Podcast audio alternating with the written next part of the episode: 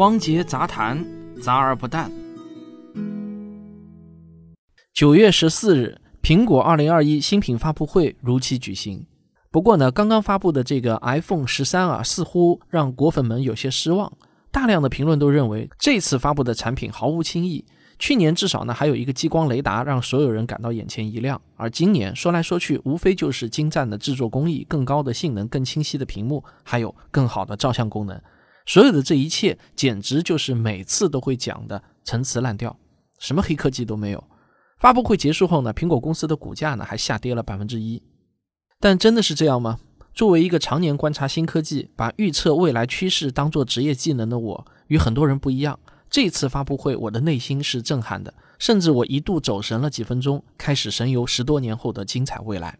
而我看到的最大亮点是这次发布会被反复提及的一个名词：computational photography，翻译成中文就是计算摄影。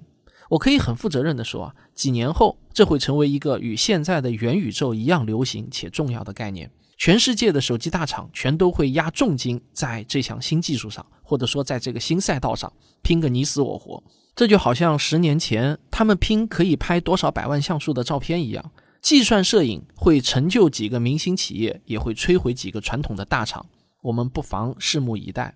计算摄影这个词，你听着可能会觉得是个新名词，其实呢，它存在的时间已经很久了。比如那张著名的黑洞照片啊，就是计算摄影的产物。那张著名的黑洞照片呢，不是直接拍到的，而是计算出来的。科学家通过分布在地球不同位置的八台射电望远镜，长时间的捕获来自遥远黑洞的信息，最终通过两年多的计算，完成了这张著名的黑洞照片。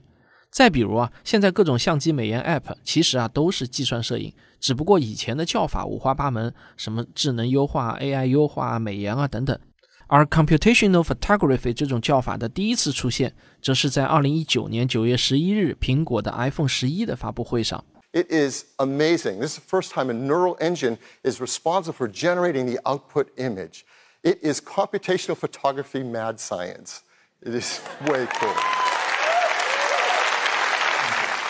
今天呢，我就来跟大家详细聊一聊计算摄影。那到底什么是计算摄影？假如按照比较流行的百科的定义啊，计算摄影呢，就是一种数字图像采集和处理技术，在光学处理的基础上呢，再增加一层数字计算处理。这个定义，换句话说呢，就是在拍摄的同时就进行一定程度的修饰。对，这个美颜相机就是这个意思。但是啊，我认为这个定义并没有真正说出计算摄影的精髓，它会让人大大低估计算摄影的强大能力。在我看来，一个更好的定义是啊，计算摄影就是让你的拍摄设备像摄影师一样理解你拍摄的对象是什么。因此呢，我更愿意把计算摄影理解为智能摄影，它给相机赋予了摄影师的灵魂。判断计算摄影和滤镜的区别呢，是算法能不能认出拍摄的内容。滤镜只是机械的颜色变换，并不知道要根据画面中的不同内容来改变。这里的内容指的是它是一个人还是一条狗、一条猫，而不是说这里亮一点，那里暗一点。我认为啊，计算摄影是人类摄影历史上的大事件，它是开启新摄影时代的大门。在这一次苹果发布会上展示了两个实例。首先呢，它展示了一张照片，照片上呢有四个不同肤色的人。而背景则是明亮的天空和强烈的阳光。懂摄影的人应该都知道，像这样的逆光构图，要让背景和人物同时亮度均匀、色彩柔美，看清不同人物脸上的细节，绝不是一件轻易的事情。如果你不信的话，可以拿起自己的手机，背对着太阳或者其他明亮的东西来一张自拍。你要么会得到一张背景很好看，但人的脸很暗；要么呢会反过来，人的脸是亮了，但背景呢就白茫茫的一片的照片了。那么，iPhone 十三是如何在没有任何摄影辅助设备的前提下自动拍好这样一张照片的呢？首先啊，处理器会对照片进行人脸识别，找到照片里的人物，然后相关算法会对找到的人脸进行面部特征标记，分析五官与皮肤的局部色调，然后再根据全局的光照图谱，有针对性的优化每一个人的肤色，最终完成人物的面部表现。不仅如此，算法还会自动降低背景的曝光指数，提高人物部分的曝光指数，调节不同区域的白平衡、降噪等等。这些极其复杂的计算处理，都是在你按下快门的那个瞬间完成的。手机知道你正在拍摄的对象是什么。有些人可能会留言说啊，这不就是 HDR 吗？有什么新鲜的？这当然不仅仅是 HDR，区别就在于 HDR 不知道画面中是什么内容，它只是在用几张不同曝光的照片做机械的合成，而计算摄影呢是知道画面中有白人有黑人。我们再来看这次发布会上展示的另一个例子啊，这次呢不是拍照，而是拍视频。苹果做了一段样片，向我们展示的是经常在电影中会看到的一种拍摄手法，就是画面中的焦点会根据情节发生变化，引导观众的视线关注画面中的不同区域。比如说，有两个人，一个人站得离观众近，一个人站得离观众远。一开始呢，离得近的人是清晰的，而离得远的人呢是模糊的。当离得近的那个人转头去看离得远的人的时候，原来模糊的人就会自动变得清晰啊，这就是引导观众的目光看向那个离得远的人。要实现这样的效果呢，传统影视拍摄一般呢都需要一个摄影师加一个跟焦员默契配合，往往拍个三五遍才能配合完美。但是在计算摄影的辅助下，现在一个摄影小白也可以轻松搞定这样的效果，因为算法认出了画面中的人物。不但认出了人物，还认出了人物的目光看向的方向。他知道这时候应该怎么自动调节对焦参数。说实话，苹果的这个新功能呢，是把我惊呆了。这真的是开启了计算摄影的一个全新赛道。它的镜头呢，看上去是无限远的。而我呢，就是看发布会看到这里，有点走神了。我开始畅想未来的无限种可能。比如说啊，我们经常在影视作品中看到的环绕拍摄对象一周的那种镜头，要实现起来很麻烦，需要布一个圆形的轨道，否则呢很难保证画面的稳定。但未来呢可能变得很容易实现，我们只要拿着手机随意的从多个角度拍几次，算法就会自动合成出一段稳定完美的环绕镜头。再比如啊，有些复杂运动轨迹的镜头，需要用那种几百万一台可智能编程的电控机械臂才能拍出来。未来或许就像现在拍全景照片一样，屏幕上会显示出不断变换的箭头指向，你只要拿着手机按照箭头的指示走动，也不需要多么精确和稳定，计算摄影就会自动从 8K 的原始影像中剪裁合成出一段完美的运动影像。或者呢，你只需要用手机从各个角度对着一段做循环运动的拍摄对象，随意拍几段视频，计算摄影就能合成出一段令人惊艳的复杂运镜。说实话，我的刚才这些畅想呢，只不过在计算摄影的这条道路上往前窥视了一小段，而这条赛道将通往何方，或许会远超我的想象。手机这样的小型设备还有一个巨大的优势，那就是它可以非常方便的从任何角度完成拍摄，也就是说，它收集信息的角度更多，维度更多，也更灵活。如果沿着这个趋势继续发展下去，简直呢就是对传统摄影技术的降维打击了。听我讲到这里啊，我估计有些人应该会觉得我是在尬吹苹果，在帮助苹果炒作一个新瓶装旧酒的概念，并不是这样。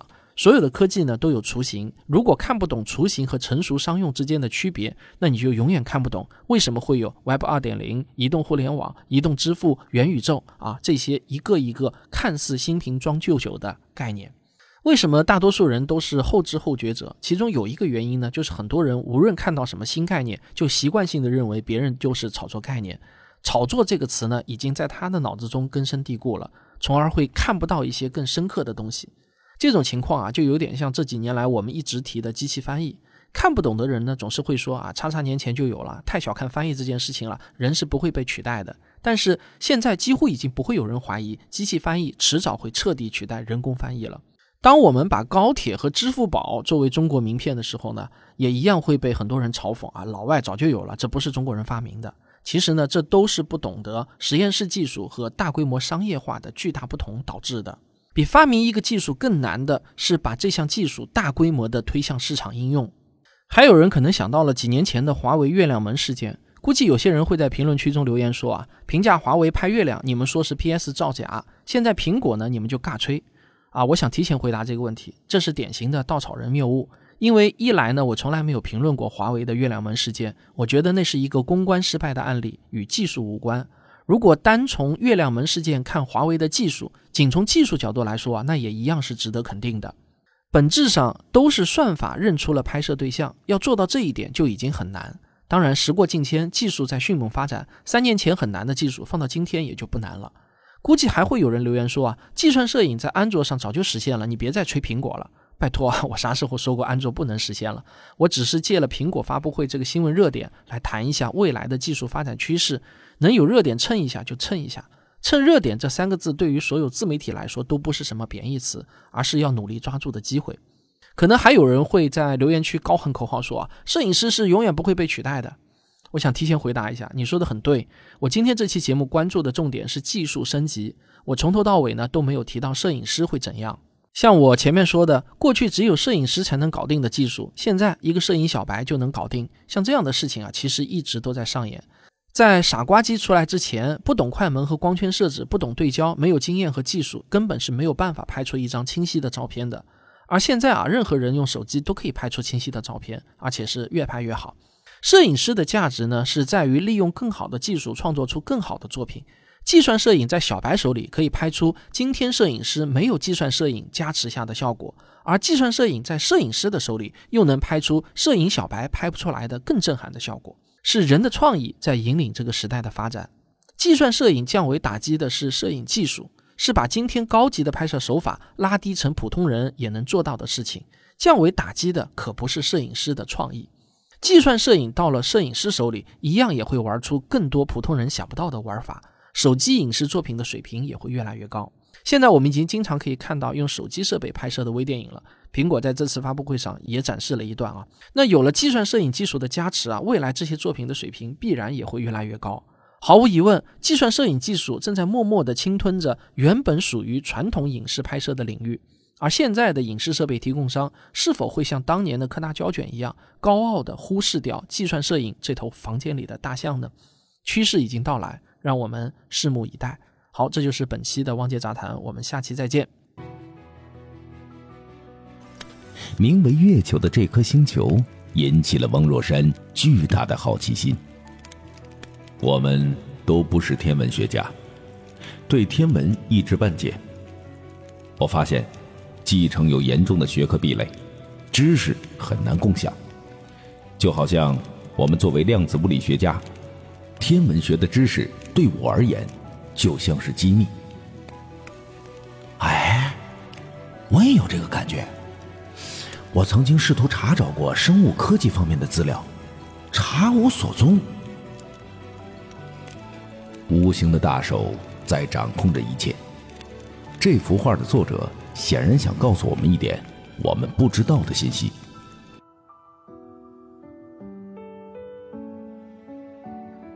著名的影视策划人张旭老师和我一同创作的科幻小说《高原》已经正式出版，现在有声版也已经在各大平台上线，欢迎您搜索收听。